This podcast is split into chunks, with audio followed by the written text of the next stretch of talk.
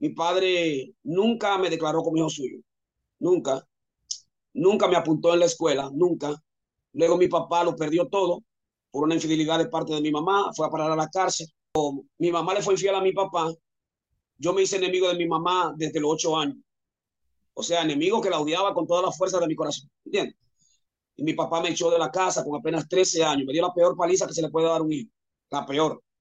Dice, el ser humano tiene un vacío tan grande que es del tamaño de Dios. Y el único que lo puede llenar es Dios. El único.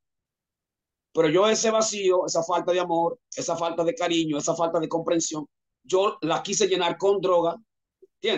Con alcohol, con calle, con vicio, reggaetones, cadena, anillo, blin blin, pelo pintado de verde, de amarillo, de rosado, de rojo, eh, anillo en todos los dedos, prenda, discoteca, party. Entonces, yo quería vivir ese, ese mundo. Fue que en una en depresión yo tomé un veneno para la rata, que aquí en mi país le llaman tres pasitos, ¿entiendes? Para envenenarme, porque yo no tenía, ¿cómo se llama? Ya yo había, había perdido el sentido de la vida una pistola, pastor, yo me la puse a, a, las 2 de la mañana aquí en la cabeza, aquí a la 1 y 15. Y esa noche yo le dije a mi amigo, ¿qué tú crees si me doy un tiro? Le dije. Y entonces él me dice, yo he intentado matarme, pero no tengo valor. Yo fumaba droga, hasta por la suya, por todos lados, fumaba droga. Bebía cerveza, bebía ron, andaba en discoteca, andaba en party, era adicto a la pornografía, a la masturbación y a, toda, a todo lo que tiene que ver con ese mundo de, ¿entiendes? Porque déjeme decirle que yo fui, yo fui violado cuando tenía cinco años, yo no lo dije. ¿Entiendes? Y fruto de eso, a los 14, 15 años, yo tenía una doble, ¿cómo se llama? Doble vida. De eso, esos tres vicios, sí. yo sé que Dios lo ha utilizado poderosamente luego de que lo sacó de ese mundo. Eh, las drogas, el alcohol, la pornografía. ¿Cuáles son, de esos tres, cuál es el, cuál es el más difícil? Cuando usted ayuda a, alguien o ha ayudado a alguien, un joven, a salir de, de, uno de esos vicios, ¿cuál es el más difícil para soltar, para dejar de esos tres?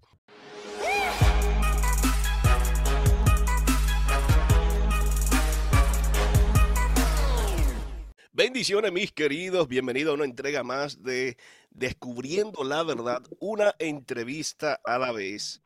Y el propósito del día de hoy, especialmente para las personas que sienten que han caído muy bajo, que sienten que Dios no lo puede restaurar, queremos finalizar el programa y que tú puedas sentir que hay esperanza para ti.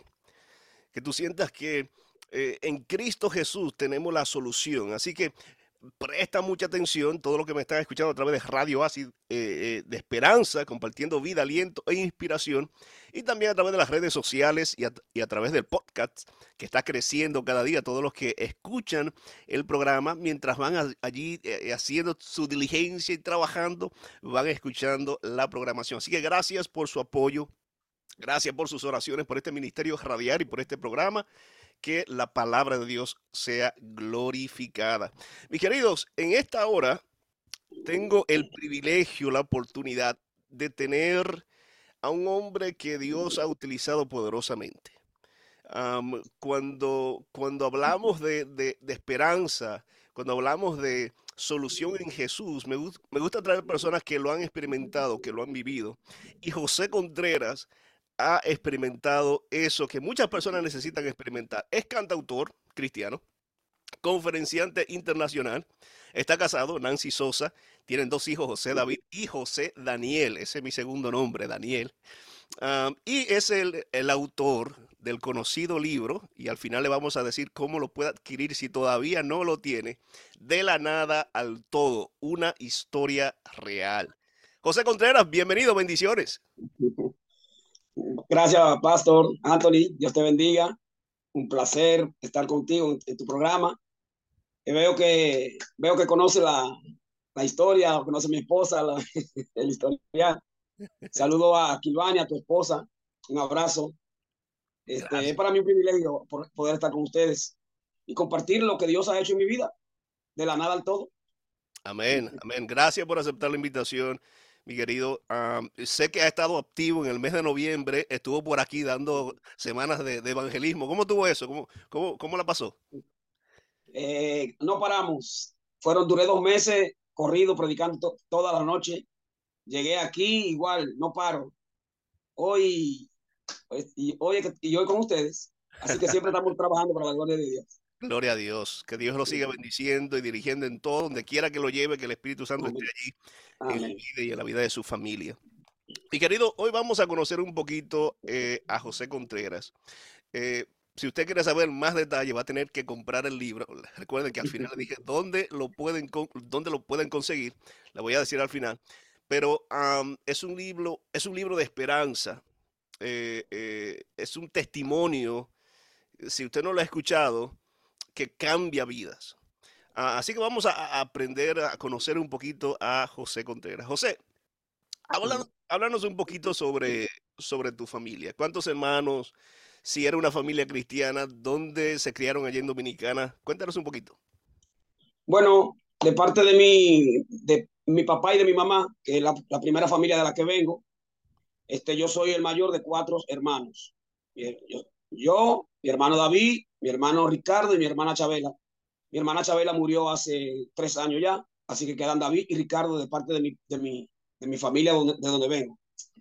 Vengo de una familia que, como bien describo en el capítulo 1 del libro, ¿me escucho bien, verdad que sí? Sí, se escucha bien.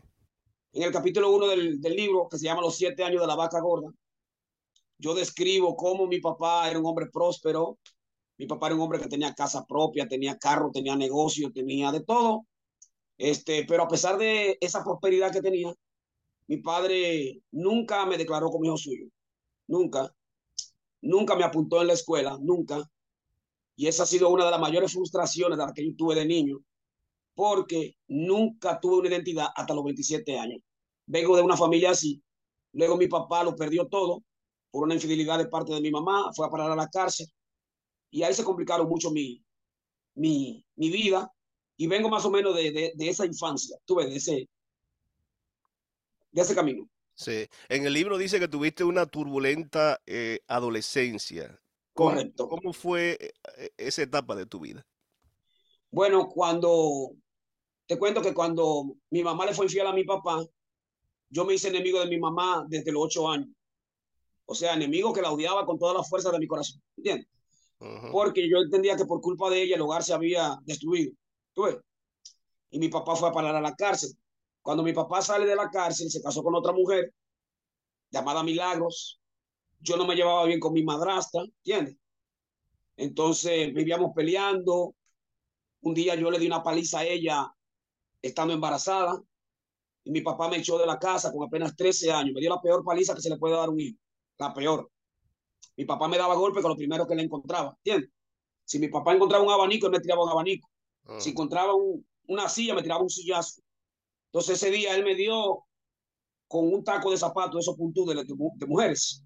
Me lo sombró en la cabeza, me partió y me echó de la casa con apenas 13 años. Así que, ¿por qué una, una adolescencia turbulenta? Porque, ¿para dónde coge un muchacho, Anthony, de 13 años? Que no estudia, enemigo de su mamá desde los 8 años, ya enemigo de papi, un muchacho que, que no tenía para dónde coger, entonces ahí cogí la calle y es lo que hay un capítulo de mi libro que se llama Viviendo la vida loca, ¿entiendes?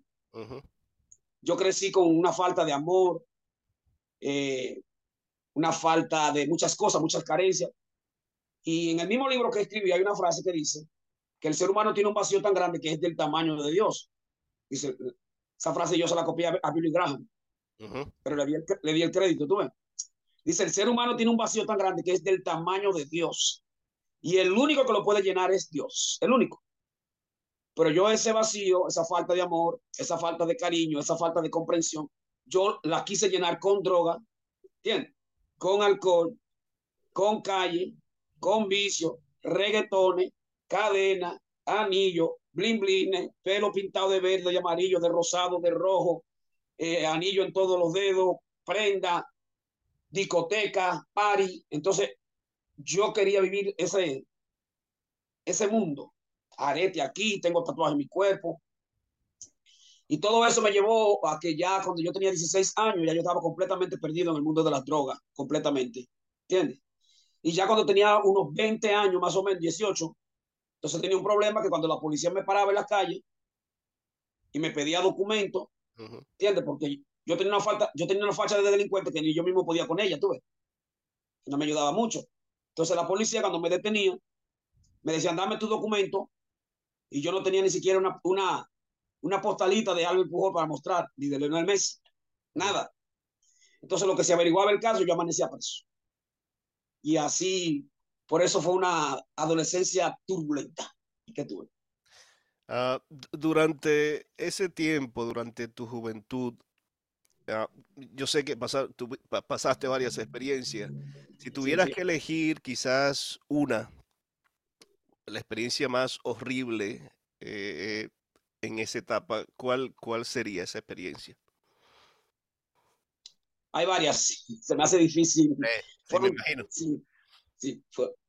O sea, el, el, que lea mi libro se va a dar cuenta de que de que yo soy un milagro de Dios. ¿tú ves? Uh -huh. Pero hay dos que son las que más me marcaron. Fue que en una en depresión yo tomé un veneno para la rata, que aquí en mi país le llaman tres pasitos, uh -huh. ¿entiendes? Para envenenarme, porque yo no tenía, ¿cómo se llama? Ya yo había, había perdido el sentido de la vida, ¿entiendes? Yo me sentía como la peor basura y Dios tuvo misericordia de mí y no, y no morí en esa ocasión. ¿tú ves? Pero la más difícil fue cuando mi mejor amigo, mi mejor amigo, un compañero que yo tenía de discoteca, de party, de droga, de calle, mi mejor amigo se quitó la vida con la misma pistola que yo intenté quitarme la vida también. ¿Sabes? Wow. Esa fue, eso fue ya cuando yo toco fondo. Entonces, en ese momento, cuando yo estaba en esa situación, que mi amigo muere, que es una historia muy dramática, esa misma pistola, pastor, yo me la puse a, a, la, a las 2 de la mañana aquí en la cabeza, aquí a la 1 y 15. Uh. Y esa noche yo le dije a mi amigo, ¿qué tú crees si me doy un tiro? Le dije. Uh -huh. Y entonces él me dice, yo he intentado matarme, pero no tengo valor. Me dijo él, esa noche. Así que comenzamos a hablar de las razones por las cuales él entendía que debía matarse. ¿tú Y yo le conté las razones por las cuales yo debía matarme también. Wow. Y así estuvimos conversando, pero entonces a las, 2 de la, a las 3 de la mañana él me preguntó que dónde había una iglesia abierta. A las 3 de la mañana. Bueno, y yo le dije, creo que la iglesia católica la abren por la mañana, le dije. Y resulta que a las 6 de la mañana en punto él fue a esa iglesia y se pegó un tiro en la cabeza con la misma pistola con la que estábamos conversando y hablando. Y ya fue en ese momento, pastor, cuando eh, mis problemas comenzaron más fuertes porque ahora el, enemigo me decía que me matara porque él se mató por mi culpa, me decía, me decía el diablo. Mm. Y yo escuchaba esa voz satánica que me decía, mátate, mátate, ¿entiendes? Mátate porque los mejores amigos están juntos hasta la muerte. Y por eso es que la Biblia dice que el diablo vino para hurtar, matar y destruir, dice la Biblia. Uh -huh. Y el diablo quería matarme, pastor, pero Dios tenía planes conmigo. Como dice la Biblia en Jeremías 29, 11. Él dice, yo sé los planes que tengo acerca de vosotros, dice Jehová. Y aunque yo no lo entendía en ese momento, los planes de Dios, como dice la canción de Lenny Salcedo, nada impedirá que el sueño de Dios se cumpla en mi vida. Amén. Amén. Amén. Amén. Pero el momento difícil fue una noche, pastor. Y esto sí quiero resaltarlo. Uh -huh. Que por la misma muchacha por la que yo intenté quitarme la vida, que me envenené, yo paso por su casa y veo que ella está con, con, con un tipo. Uh -huh. Y ese día a mí se me metió eh, un espíritu inmundo a manera de rano. Uh -huh. Se me metió el diablo.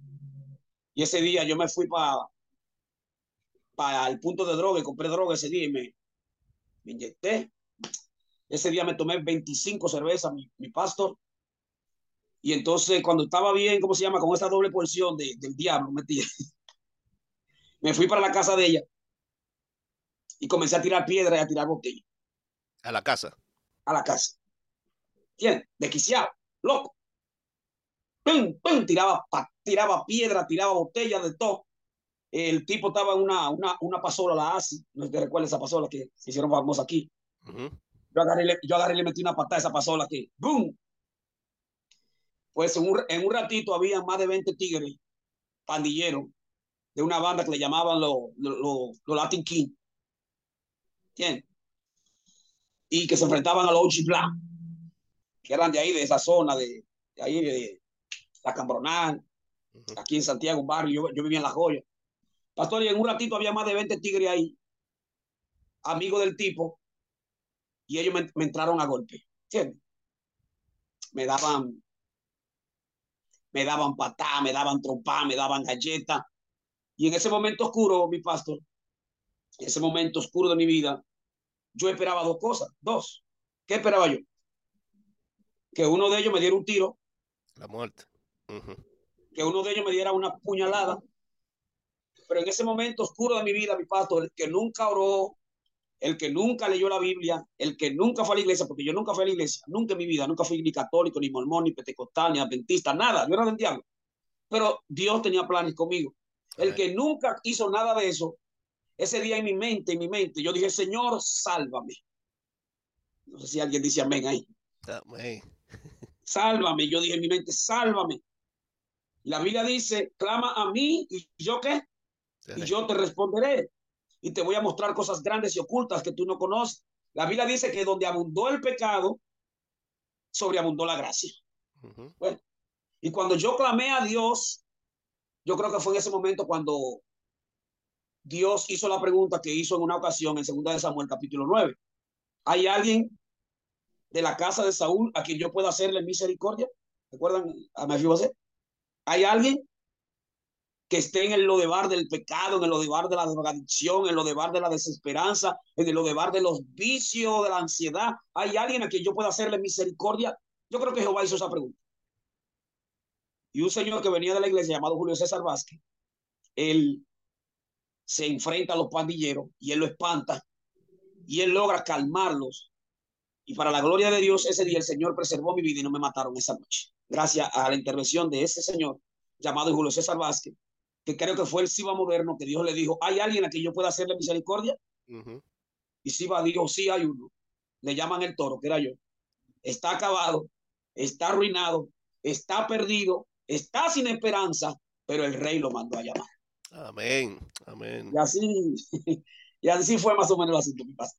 ¿Cómo, cómo esa noche, esa noche, José, tuviste entonces un encuentro con Jesús? ¿O ¿Cómo, háblanos un poquito, o, okay, ¿cómo conociste a Jesús? ¿Cómo tuviste ese encuentro? Y háblanos un poquito de tu bautismo. ¿Cómo, cómo fue eso, ese, ese cambio? Sí, esa noche no fue el encuentro con Jesús, sino que la misericordia de Dios se manifestó a mí, ¿ok? Esa noche porque esa noche cuando yo no me podía levantar, porque de tantos golpes que ellos me habían dado, tuve, Julio César Vázquez se agacha al piso y él, me recuerdo que dijo la palabra más linda que yo había escuchado, que, que, que yo había podido escuchar en ese momento. Me dijo, Toro, Dios te bendiga, me dijo. Cristo te ama y Dios tiene un plan para ti. Me dijo, amén. Dios tiene un plan para ti. Y él entonces me llevó a mi casa, y luego él comenzó a, me, estaba invitando a la iglesia, ¿ok? Vamos, que hay una campaña, vamos, que hay una campaña. Y yo, y yo siempre, ¿cómo se llama? Se la rechazaba. La. Sí. Así que una noche él me dijo, Toro, por favor, me dijo él, por favor, acompáñame hoy a la iglesia. Yo te prometo que yo jamás en la vida te voy a molestar. Mm. Y para complacerlo a él fui a la iglesia. Y esa noche predicaba Alejandro Buchón, vía satélite, en pantalla. Y cuando Alejandro Buñón comenzó a predicar, Alejandro Buñón dijo esa noche, tú eres la cosa, esa palabra muy famosa de él, tú eres la cosa más bonita que Dios tiene, dijo Dios. Esa palabra me impactó mucho, porque yo recuerdo, pastor, que cuando yo llegué a la iglesia, y amigos que me escuchan de este programa, cuando yo llegué a la iglesia, yo llegué con, con mi arete, con mi, con mis anillos, con mi cadena, con una facha, de, como yo andaba, y cuando la iglesia me vio esa noche, que fue la iglesia de Sion, todos hicieron así. Como quien dice, ¿de dónde Julio sacó este pantapájaro? Pero esa noche yo sentí que todo, yo me sentía esa noche como una cucaracha en medio de un gallinero, me sentía raro, entre tanta gente con colbata, gente elegante, yo me sentía raro, por esa noche, pastor, si había uno que calificaba esa noche para estar ahí más que todos ellos, era yo. Porque la Biblia dice que el Hijo del Hombre vino a buscar y a salvar lo que se había perdido. Entonces, cuando Alejandro Bullón comienza a predicar, él dice, tú eres la cosa más bonita que Dios tiene. Bullón decía esa noche, atrévete a vivir como un príncipe, decía Bullón. Y esa noche, eh, todo lo que Bullón decía, yo sentía que era mí, que era mí, que era mí. Y esa noche yo decía, aunque tu papá, aunque tu mamá, aunque tus hermanos, aunque todos te hayan abandonado, yo nunca me olvidaré de ti. Y esa noche la palabra de Dios impactó mi vida, pastor, de una manera extraordinaria. Y yo salí de esa iglesia con el corazón así, mire, e, emocionado. Pero cuando llegué al barrio, me dijeron los muchachos, porque siempre la gente, cuando Dios tiene, hace cosas en tu vida, quiere hacer cosas en tu vida, hay gente que mete la cuchara. Y entonces me dijeron los amigos del barrio, ya le lavaron el cerebro al toro en esa iglesia anoche. ya se lo lavaron. Y yo hoy puedo decir, mi pastor, sí, me lo lavó Cristo con su sangre preciosa. Amén. Porque eso era lo que yo necesitaba, un lavado de cerebro. Así que yo no le di mucha cabida, eh, yo le di cabida a ese pensamiento porque yo cantaba para el mundo en ese momento, pastor. Yo cantaba fijo en un negocio todos los lunes. Cantaba en discoteca, cantaba, ¿entiendes? Eh, yo cantaba bachata, cantaba reggaetón, cantaba de todo. Entonces ellos me dijeron que yo no podía, si yo me bautizaba en esa iglesia, ya no podía hacer eso. Entonces eso, eso postergó la decisión de bautizarme. Pero un día yo estaba cantando en ese negocio, y esto aquí sí quiero resaltarlo, para que vean la, que Dios estaba, ¿cómo se llama?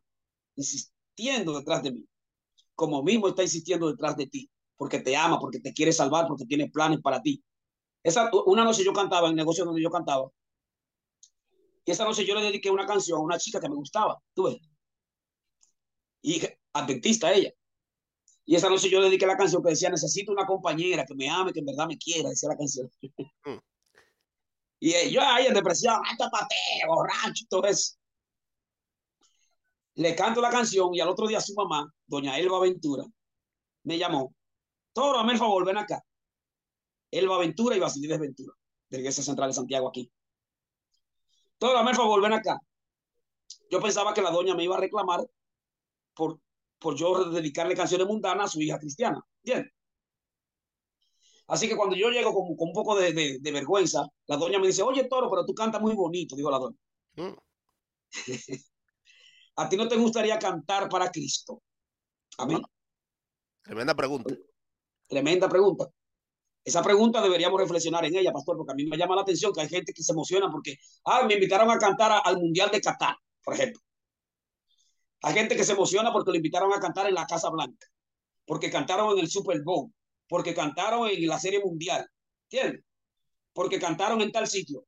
Y hermano, no hay un privilegio más grande que cantarle al Rey de Reyes, al soberano del cielo. No hay un privilegio más grande. Y él va, esa pregunta me dejó como mareado. Mm. ¿No te gustaría cantar para Cristo? Alguien decía, ven ahí. Esa fue la pregunta. ¿No te gustaría cantar para Cristo? Y yo que no encontraba que responder, yo le dije, bueno, de gustarme me gustaría. Lo que pasa es que ustedes tienen una música muy fea, los cristianos, le dije yo. y Elba dijo ese día, ay no, tú por qué no escuchabas a José Gómez, dijo Elba.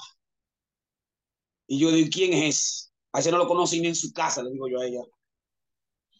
Y Elba ese día dijo, Ana, búscame un disco al toro de José Gómez. Y me buscó un disco titulado La paciencia de los santos. ¿Cómo se llamaba? La paciencia de los santos. Y cuando Elba me entrega ese disco, Elba, Elba me hizo prometer lo siguiente. Me dijo, me dijo, prométeme que lo vas a escuchar. ¿Qué dijo ella? Prométeme que lo vas a escuchar. Y ese día, yo como a las 10 de la noche puse a sonar esa ese disco en mi, en mi radio, en mi casa. Y cuando yo comencé a escuchar esa canción que decía, yo sé que no voy a naufragar porque Jesús es mi capitán.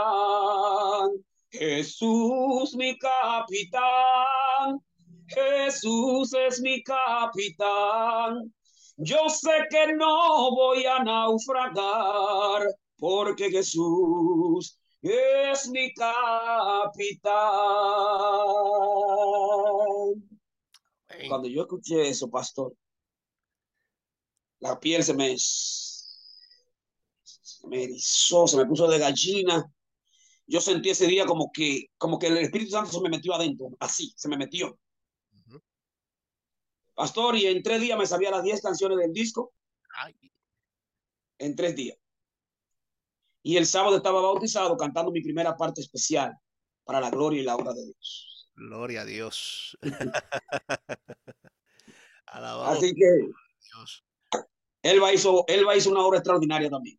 Sí, sí. sí.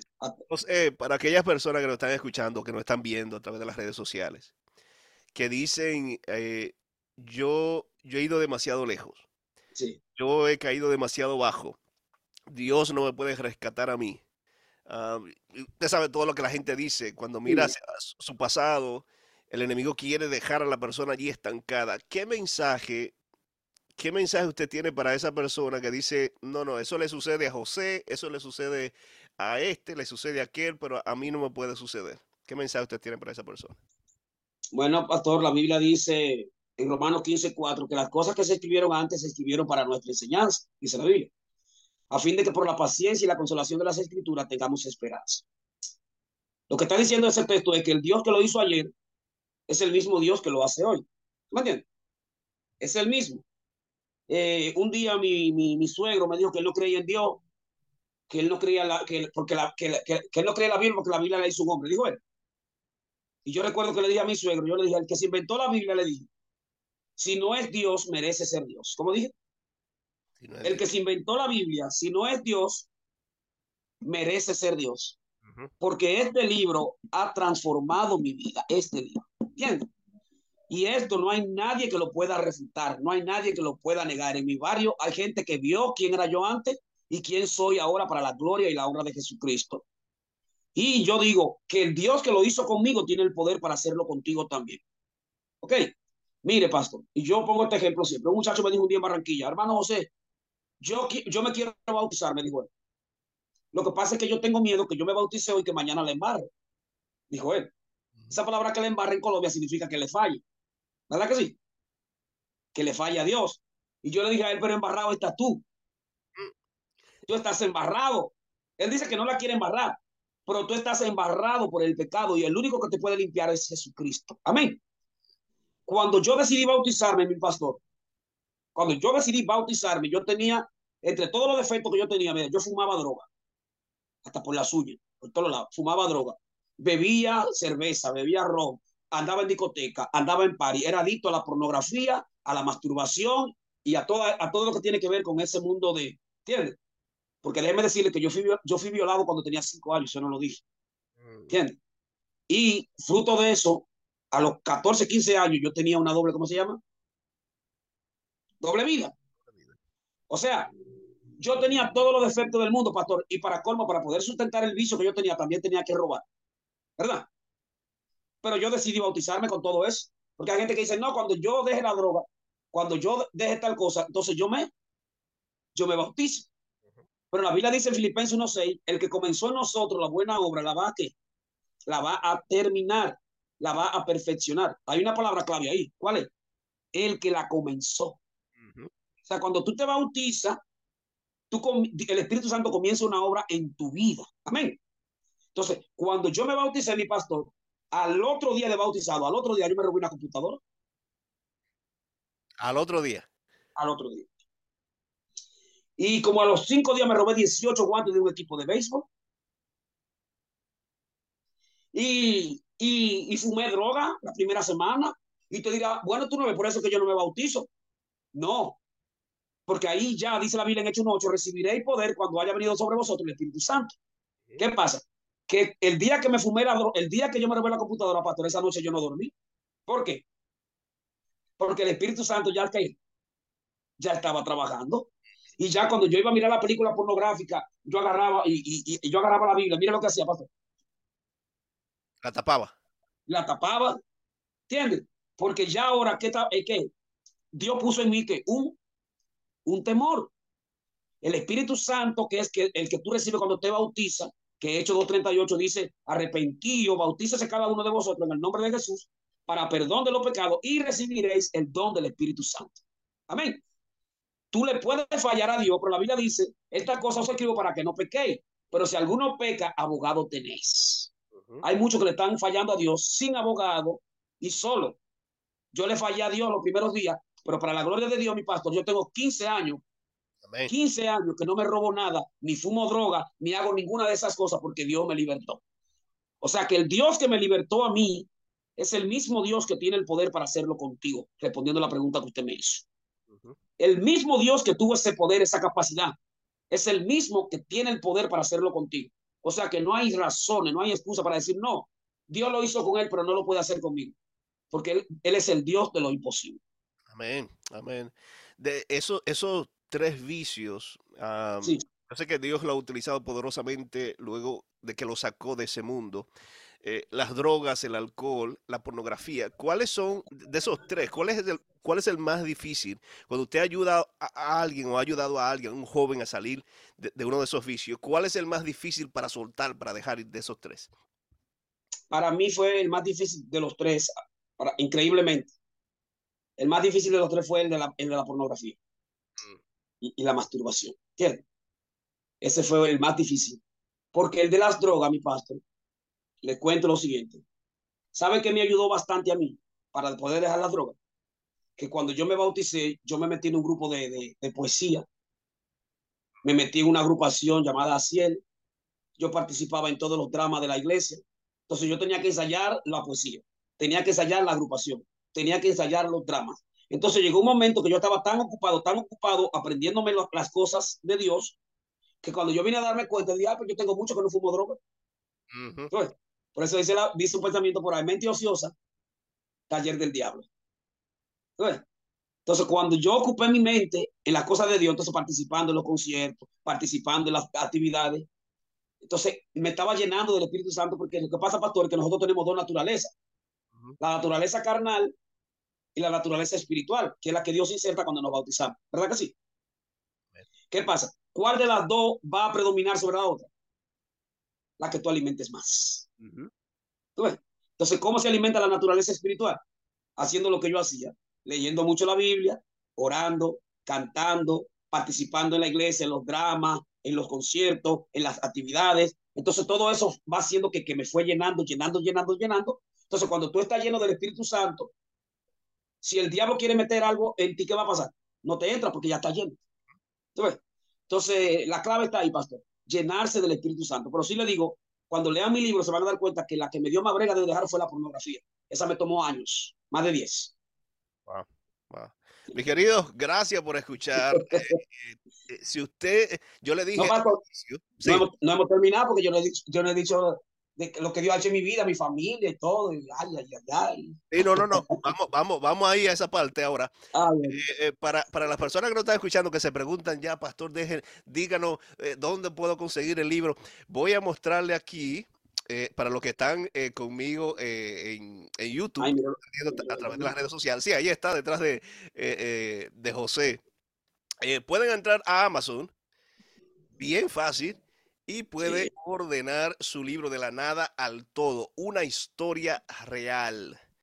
Y eh, de esa manera puede adquirir y conocer cómo Dios transformó y tocó la vida de José Contreras de una forma extraordinaria. Así que eh, busque su, su ejemplar, busque su libro y mire cómo Cristo Jesús ha transformado la vida de otra persona y lo puede hacer también con tu vida.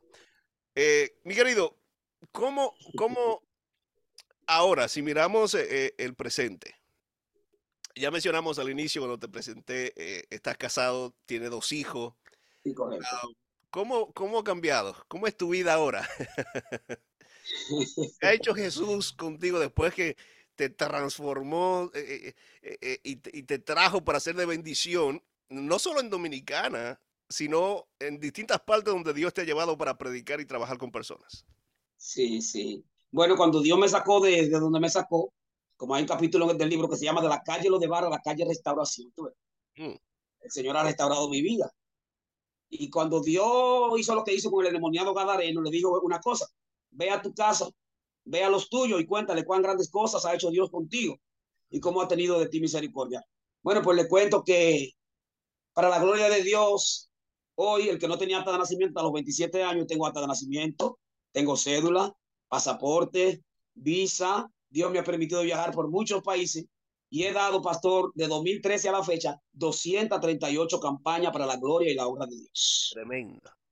Y más de 4 mil personas he visto llegar a los pies de Cristo Jesús también. Dios me ha permitido grabar cuatro discos, que es de las cosas que Dios ha hecho. Me permitió poder escribir mi libro, un analfabeto que nunca en la vida ha ido a la escuela. Eh, creo que también Dios ha estado obrando ahí. Y esa policía que antes me veía en la calle, mi pastor, y solo por sospecha me decía, Móndese que está preso. Ah. Ahora cuando me ven me dicen, ¿cómo está, caballero? Dios le bendiga. ¿Qué dice ese siervo de Jehová? Y lo que nunca pensé que, yo pensé que nunca me iba a casar porque que le iba a hacer caso a un tipo como yo, que no estudiaba, sin futuro. Pues me casé, tengo una esposa bella, hermosa, preciosa. llamada Nancy Sosa, y dos niños igualitos a su mamá. Hasta en eso me bendijo Dios. Y estamos literalmente de la nada al todo, pastor, de la nada al todo, amigos que me están escuchando. Y el Dios que lo hizo conmigo lo quiere hacer contigo hoy también. Amén, amén. José, eh, de, todas las canciones que, que has, eh, que cantas, si tuvieras que elegir una, la que más te gusta, la que más ha impresionado tu corazón, ¿cuál sería? Y si no, no podrías cantar un poquito esa canción. Ay, ay, ay. No, es que, es que me gustan todas. no, pero eh, ahora mismo la que, la que más se parece a mí es la misma canción del libro, de la nada al todo. Sí, porque esa habla de lo que yo pasé.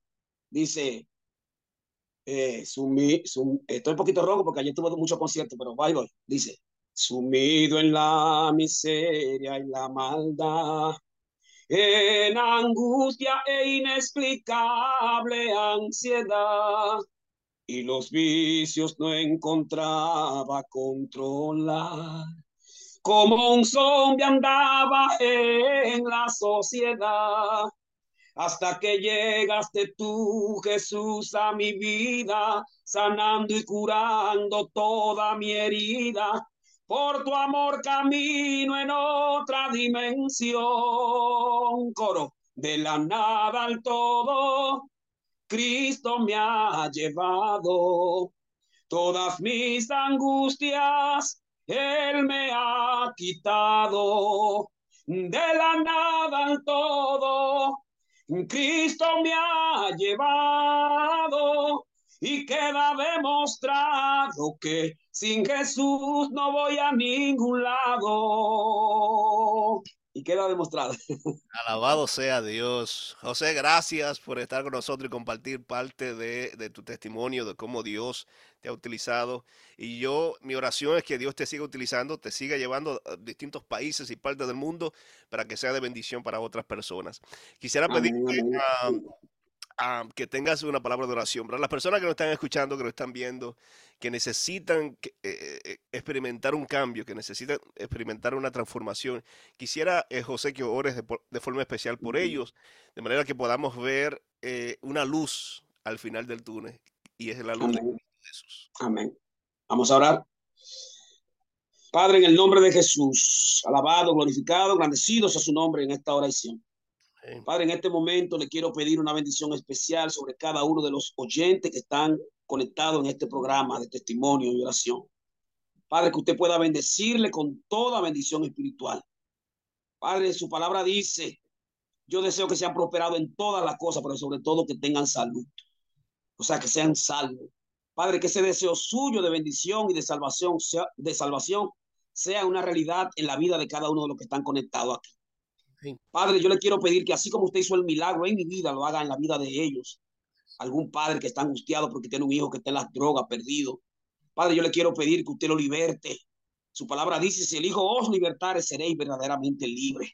Padre, liberte, restaure, perdone y permita que podamos estar muy pronto en la Canaán celestial. Le pido una bendición especial sobre Anthony, su esposa Kilvania. Bendígalo, Padre, y que usted pueda seguir ensanchando su territorio y que ellos sean de bendición donde quiera que vayan. Gracias, Padre, por este momento. Ayúdeme a seguir predicando su palabra. En el nombre de Jesús. Amén. Amén. Amén.